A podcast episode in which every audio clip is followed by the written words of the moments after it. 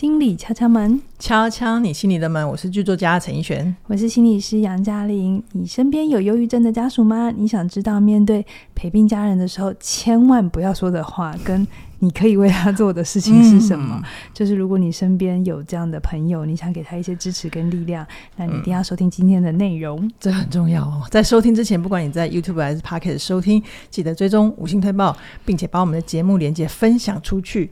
你只要动动手指头，就可以让更多人看见我们、听见我们，就是对我们最棒、最棒的鼓励哦。那一样的呢？现在呢，我们的最新线上课程，我想跟你好好说。凯瑞老师今年度的力作哈，把他过去二十几年来对很多关系沟通、表达很深刻的理解，呃，放在这门课程里。他跟坊间许多在讲怎么说话不太一样，他不只是谈怎么说，而是。你们的关系现在走去了哪里？那你们的阶段里要怎么去建立那个安全感，然后才会有深度的关系？鼓励你现在就加入，现在加入有最早鸟优惠二零二四哦，非常吉利的数字哈。好，那我们上一集啊有聊到关于嘉玲在陪病家人这边有一些呃体会跟发现，那我们今天继续来聊关于陪病家人这个议题。那我我先说一个，就是大概让大家有个概念，就是世界卫生组织的统计。从二零零五年到二零一五年，全球忧郁症患者大概已经超过了三亿，嗯，占全世界总人口大概四趴左右，而且这个人还这个人数还一直在增加当中。那如果回到台湾，其实我们大概有两百万的忧郁症的朋友，可能是他发病过或者他正在发病，都在这两百万里面。是是。那我们假设，如果一个朋友他大概有两三个家人的话，我们大概会全台湾有四五百人。都，在、这个、都曾经当过陪病家人，对对对。那像上一集啊，二零三集，我们就是聊到嘉玲的妈妈的状况嘛。那她跟我们分享很多，就是当她的子女在第一线的一些情况，嗯、就是嘉玲这个部分，要不要继续跟我们分享？好，就是其实，在我妈还没生病之前，我对忧郁症已经不陌生。刚、嗯、才怡璇讲那个数字，真的是。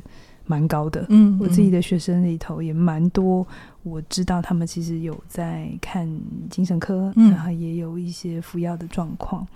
好，那忧郁症这件事情已经被就是被很多的呃宣传啊、嗯、教育，这十几年来大家都已经知道了，嗯、但是忧郁症的照顾者。就是他们的状态是比较少去讨论的，真的真的。然后我自己在这过程里有三个发现，好，我今天跟大家分享，就是嗯嗯其实，在照顾的过程里呀、啊，我会至少是我，我会经常感觉到非常多的自我怀疑，OK，然后也会有很多的内疚，特别是你的身份跟专业，对不对？对，当然，这这我我当然知道这是个非理性信念啊，嗯、没有人规定我学这个就不。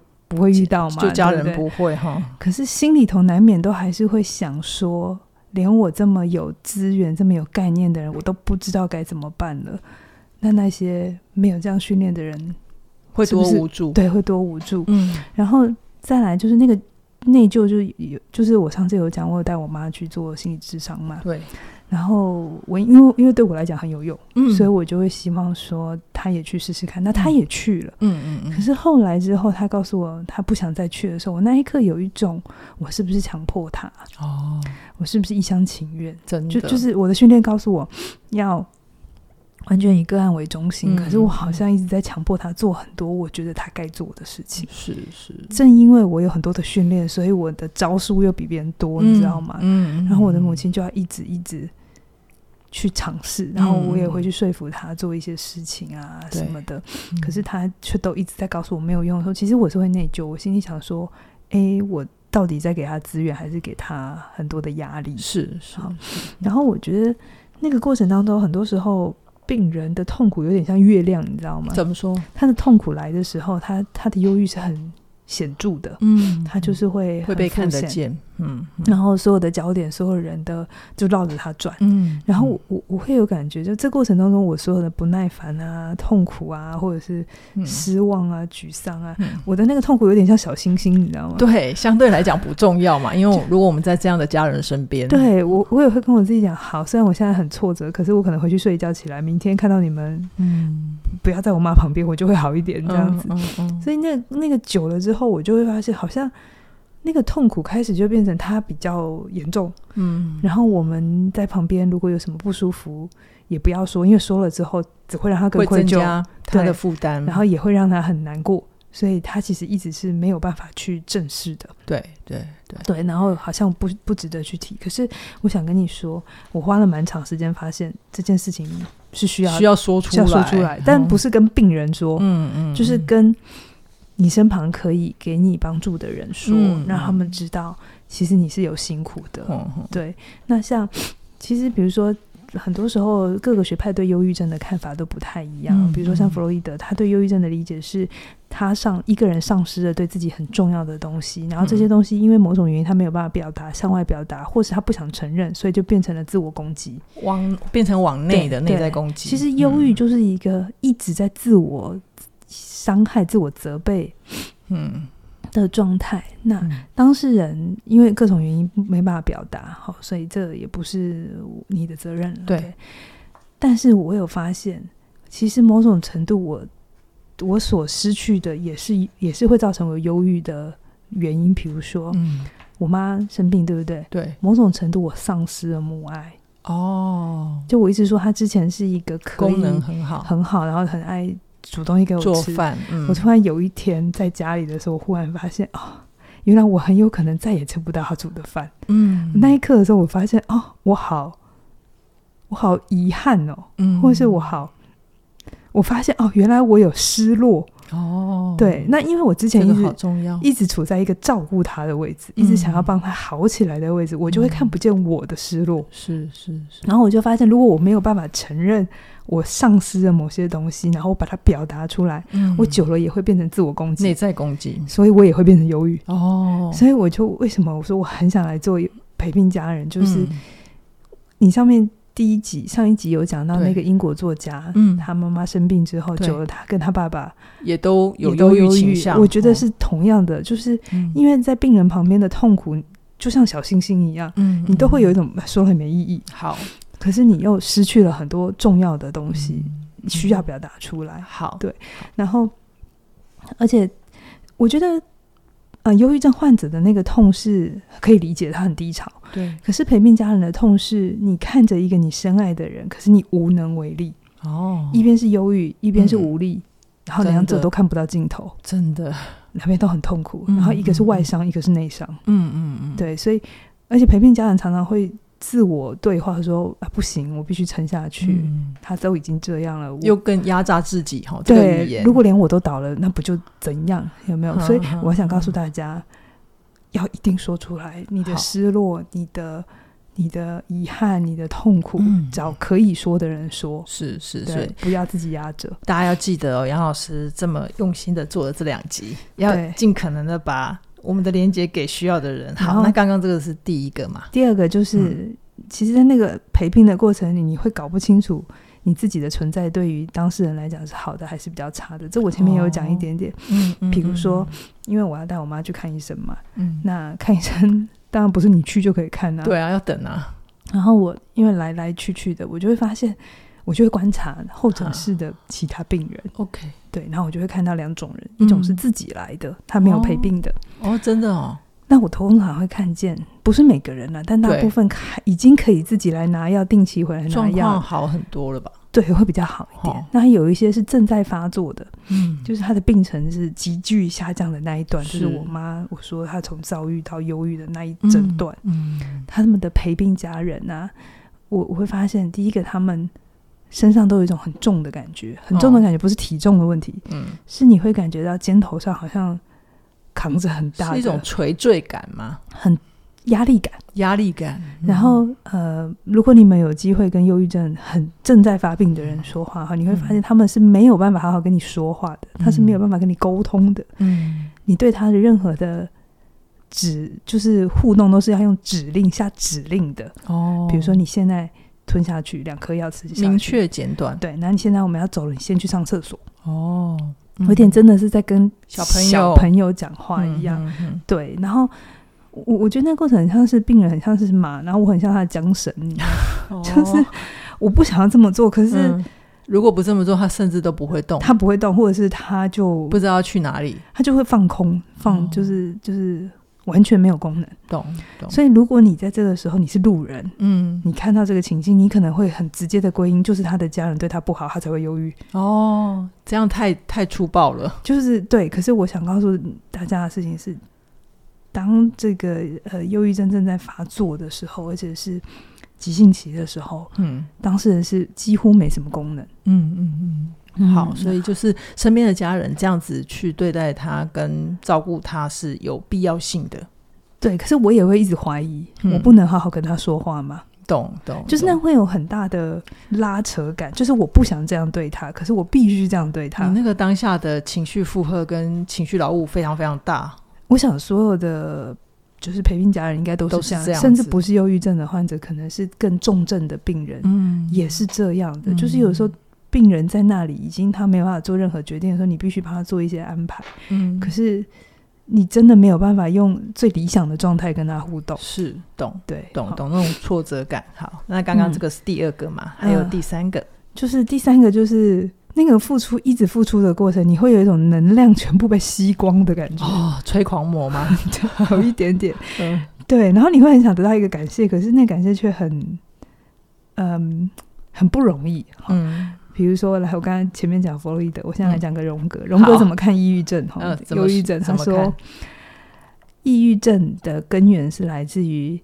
呃，病人的心理能量，他要从外面的世界转换成内在，从、嗯、外面有意识要转换到内在的无意识、潜意识。OK，所以呢，忧郁症的患者在日常生活当中，他们是没有能量、缺乏能量，而且没办法注意力，集注意力是没有办法集中的。所以我说，你在他旁边，你会一直下指令。哦、嗯，对。嗯嗯，他没办法感知外在的世界，他已经完全遁逃到内在的状态里。嗯、那荣格说，这个时候是潜意识在告诉他说：“嘿，不要再管外面那个世界了，嗯、你要请你注意我，我有事情要跟你说。” OK，非常的荣格的话，对不对？是是。但我想告诉大家，我妈的无意识我很清楚，但她本人并不清楚。她本人最大的辛苦了，她本人没有办法从外在世界转到内在世界。嗯。这个是我训练了多久之后我才明白哦，人终将要向内看。嗯，可是回到我妈身上，我怎么跟她讲说，你现在生病了，你要向内看，我们不要再一直想说要找什么方法，我们回头看自己，真的太难太难。嗯嗯，嗯，这对长辈来说真的是好大的限制跟跨越了。对，嗯、特别是老人的忧郁。所以呢，我就我我当然很知道我妈的无意识，她这辈子的议题就是她其实也是个控制欲。就需要需求比较高，嗯、然后他也是一个相对比较急的人，嗯、所以他会得焦虑症很合理。是，就是他是他本来就是发病几率比较高的人。嗯嗯、我讲一个例子哦，好，即便他发病了，这件事情没有发生，没有改变。好，因为我刚才我上一集有说嘛，就各种病都要去看。对，然后后来我就让他去看中医。大家如果有去看中医，就知道中医要等很久。嗯嗯嗯。然后我妈就会。想要早一点看嘛，因为她就不想在那里，嗯，她就坐立不安，你知道吗？对。可是她就会把生病当筹码，你知道吗？她就会跑去跟医护人员说：“我有焦虑症诶，可不可以快一点？”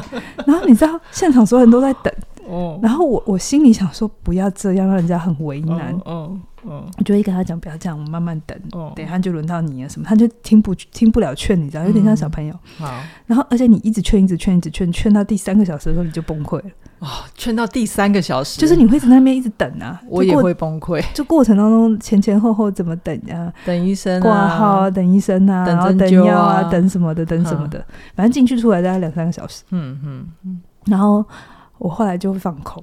嗯。我后来就他要怎样就让他去，就让他去，因为我会崩溃。所以反正我后来就发现，有些人就会体谅他，就愿意让他。哦。然后我以前我会觉得很不好意思，我后来就觉得我要客体分离，这是他的努力的结果，他自己享受。好，我没有期待他这么做，但我也不要因为他一直这么做，我一直觉得你想要控制他，不要这么做。对，对，反正他也没有。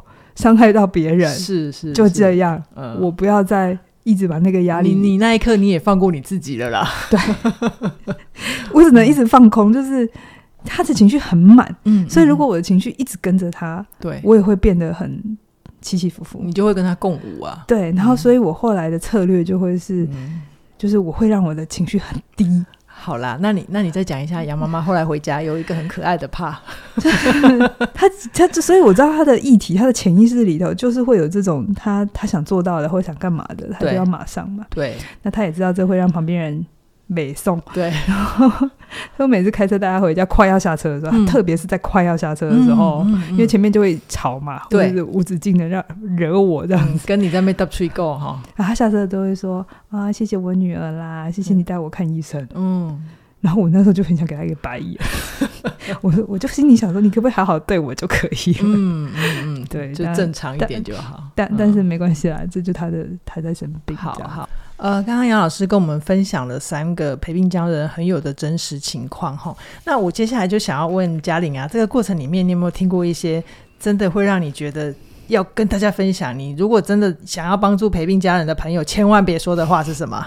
我们都知道，面对忧郁症的患者，你就不要跟他讲加油啊，或者是你想开一点就好啊。对，这大家现在都已经有共识了。对对对，那你就千万不要跟陪病家人说说什么，欸、你要不要带他去干嘛干嘛干嘛？我那个谁就好了啊。可是我很好心哎、欸，我也是想帮忙啊。我收过的建议就是，你要不要带他去做法会？要不要带他去念 经？这盖哟。你要不要给他吃什么？嗯、然后我那个什么药？嗯嗯、呃，我为什么说这不要讲的原因是，病人其实自己真的都会找方法。如果他有需求，他会问你。嗯，好。但是你想想看哦，如果他前面已经一次、两次、三次，而且这么多长的时间，挫折累积到最后，听到任何的建议都很逗懂啊。就是，而且。而且，那你在听到之后会有两个两个很矛盾的讯号。一个事情是你听了一个别人有用的东西，你也会希望你的家人好起来，对不对？对。可是你也知道前面已经试过非常多东西，嗯、再来一次又失败，然后又失落的时候，其实你要花更大的力气再让病人好起来。好，所以是跟不是都是挫折。懂。不试的时候你会有内疚，会不会其实这是方法？但试了之后也会有一个挫折，就是如果没有好的话，你要花更大的力气。因为试了就会有期待嘛，对不对？对。然后期待落空的时候，就觉得对双重挫折。所以特别是别人生病的时候，有的时候我们是因为看不下去，我们自己不舒服，所以我想拿掉你的不舒服。比如说我自己过敏，嗯，我就常常在我过敏的时候，我身边的人就会很想要告诉我说：“你要不要干嘛？你要不要干嘛？你要不要干嘛？”嗯，然后我都会想说：“不要再跟我讲。”嗯，偏方了，嗯，因为我能试的都试了，嗯，那就像我前面讲，如果这个病我真的拿不掉，我就是只能跟他共处，嗯，嗯对，不要一直想要把它，呃，想要消灭消灭它，对对对，然后，然后再来就是你也不要一直跟他讲说你陪多陪他，哦，为什么不要多陪他？因为你不知道他前面陪了多久，然后再来你。你知道那个陪跟你平常跟朋友吃饭陪是不一样的陪哦。嗯，你跟平常家人朋友吃饭聊天的那个陪，他是舒服的。对，你是有正向的情绪的能量的。对，可是你陪一个忧郁症患者的时候，那个陪是很辛苦的。而且我觉得，如果你跟忧郁症的家属说你要多陪他，其实也意味着你在暗指他没有没有陪他。对、哦、对，然后再来就是我前面有人讲。当忧郁症在真的发作的时候，认知能力是会下降。就我妈来讲，我的我常常都跟我妹啊，跟我家人开玩笑说，她现在就跟我那个我妹的女儿侄女，嗯，四岁，嗯，我觉得他们认知功能是一样的。可是你知道，陪一个小孩玩再怎么累啊，嗯，你那个心的累都不会像陪一个老人那么累，因为小孩你看得到成长、成长未来，对，然后他希望。他会有一些。他下次就做学会了，嗯、或者是你上次跟他讲，他有记得。嗯、可是你陪一个老人，然后心智能力是跟四岁没有两样的时候，你会很挫折。懂？那个挫折就来自于第一个，你跟他之间，他是你的父母亲，他是权威者假设，他现在坏掉了。嗯，然后再来对他来讲，他是老化的过程。嗯，所以你其实是不太能期待他越来越好的。对，对，这很考验我们的理智哈。嗯，对对对，所以就是请。不要一直告诉他，你多陪他就好，这个病就多陪就好。嗯、好，这个病不是多陪就会好，当然陪是很重要的，是就是。该该协助的。可是我想跟陪病家人，就是如果你真的累了，就去休息。好，好，这是第二种不要讲的话。然后，如果你有看见陪病家人的口气不是太好，请不要那么快的指责他，一直都是这样，因为很有可能这已经是他今天的临界点。哦，就是不要跟他说你就是对他很凶，他才会生病这样。对对对对对对对，嗯、你可能你就直接跟他说，我知道你现在很累了。嗯哼，对，要陪一个这样的人很辛苦，嗯，就好了这，这样才是真的对于陪病家人有帮助的，对不对？对对对。好，那嘉玲，接下来如果我是陪病家人的朋友，我真的很想为他做点什么，我也不说那些话了，那我还能做什么呢？你的建议？的建议就是直接让他去休息，为他创造喘息空间。对，就像我上一集有讲。我后来找到社区资源，不是只是为了我妈，更是为了我爸。是因为我知道，如果我不就是没有把这个资源给找来的话，我爸就会是下一个倒下的人。嗯，嗯，如果我爸都倒下了，那我的我我跟我的手足只会更累。对对对，真的对，所以我那个时候就意识到说。我不太可能去教育我爸说忧郁是什么，嗯、然后呃病程又是什么，嗯、然后药物治疗是什么，其实没有太大的意义。对，他需要的事情就是他的辛苦有被看见。对，然后在他真的真的二十四小时黏在一起，然后我妈会一直黏着他，然后很多的情绪都灌给他的时候，让他可以离开。嗯嗯，对，然后不要自己撑着。嗯，就是一开始其实我的。直觉的想法都是啊，那我去找认识的医生、心理师，我来想办法找资源。嗯嗯、可是我后来发现，如果我能早一点意识到说社区的资源是可以运用的，是可以运用的，嗯、我可能我不知道，因为人生没有没有没有如果。可是我我现在的我的经验就是。及早起，这两件事情不不冲突，对，就是找找医疗资源跟找社区资源，嗯，这两件事情可以一起并行。对，如果病人愿意的时候，让他多出去，对，你就不用一个人在扛他，真的真的。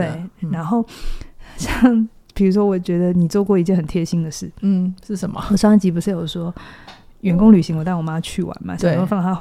换一下心情，对，然后我就得跟他同住嘛，不同住住的很辛苦嘛，就是他夸张到我连吹头发怎么吹，他都有意见。然后我洗完头应该要马上吹，还是我可以先去上保养品，他也要管。哦。就就是你知道吗？他把他所有的焦点都 focus 在你身上，而且他不意识你已经不是当年那个小女孩，四十几岁了，他也觉得你十四岁了，这也是好事啊，不不是好事。但是我就快要 k 笑了，你知道吗？然后，然后你你们也都知道，我就一脸已经很臭了。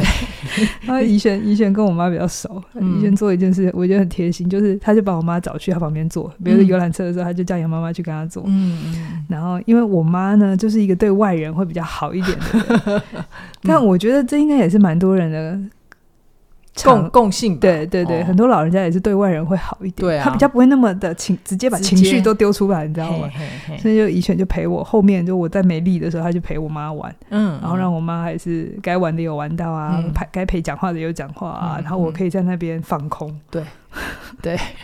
对，这真的是身为朋友可以尽的绵薄之力啦，对对对，所以如果你真的要帮呢，不要一直在跟他讲道理了，嗯，对。除非他有问，嗯，你再不然的话，你就是让他可以休息，就是在自己可以做的范围里面去为朋友创造一些喘息空间吧。对对对对对，有点像是小孩，你知道吗？你去跟妈妈讲说带小孩怎样亲子教育怎样，你倒不如就让他可以去做头发，嗯，你好好去洗头，对，你小孩放我家两小时，对，这其实。意义重大，嗯，对，意义，因为他必须充电完之后才能回来，嗯，对，好啊，对，然后像像那个时候，比如说中医嘛，我不是说，我后来就发现，哦，他真的会让我崩溃，因为要等很久。我后来就有时候我会给我朋友打电话给我朋友说，你可以出来吗？跟我妈讲一下你的成功经验。嗯，我我觉得我很感谢啦，这一路以来，就是每当我求救的时候，或是我打电话跟，都有人回应你，对，然后我就说 我需要什么资源，然后大家就会很愿意。其实求助的时候会发现自己是幸福的吧？就觉得、嗯、对，就是自己应该做的没有太差，嗯嗯、对，嗯、就会有一种其实因为这是一个很辛苦的过程，这是一个很煎熬的过程，嗯、所以你过程你真的必须帮自己创造很多正面的经验跟资源，你是没有办法从病人身上得到的，对对，所以你需要从你其他的，我一直觉得。呃，治疗忧郁症，它有点像是一层又一层的社会网。嗯嗯，第病人是第一层，然后他的家人朋友是第二层，嗯、可是家人朋友还需要下面更大的一层的去支援，嗯，去支撑，嗯、然后一层一层的接住每一每一每一个人，不然一个人撑真的很辛苦。对，然后就是安安稳稳的、妥妥的陪伴这个病人，或者是陪病家人走完这整个过程，是，是，是，哦，其实忧郁是会过去的。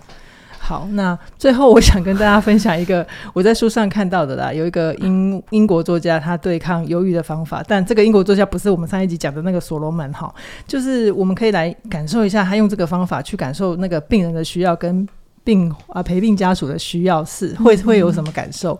这个英国作家他对抗忧郁症的方法，他就是他每天都规定自己写十句话，就是有点他找事情做，把自己的时间塞满，然后跟这个忧郁症共处，然后他会把这个感受写出来寄给他的朋友。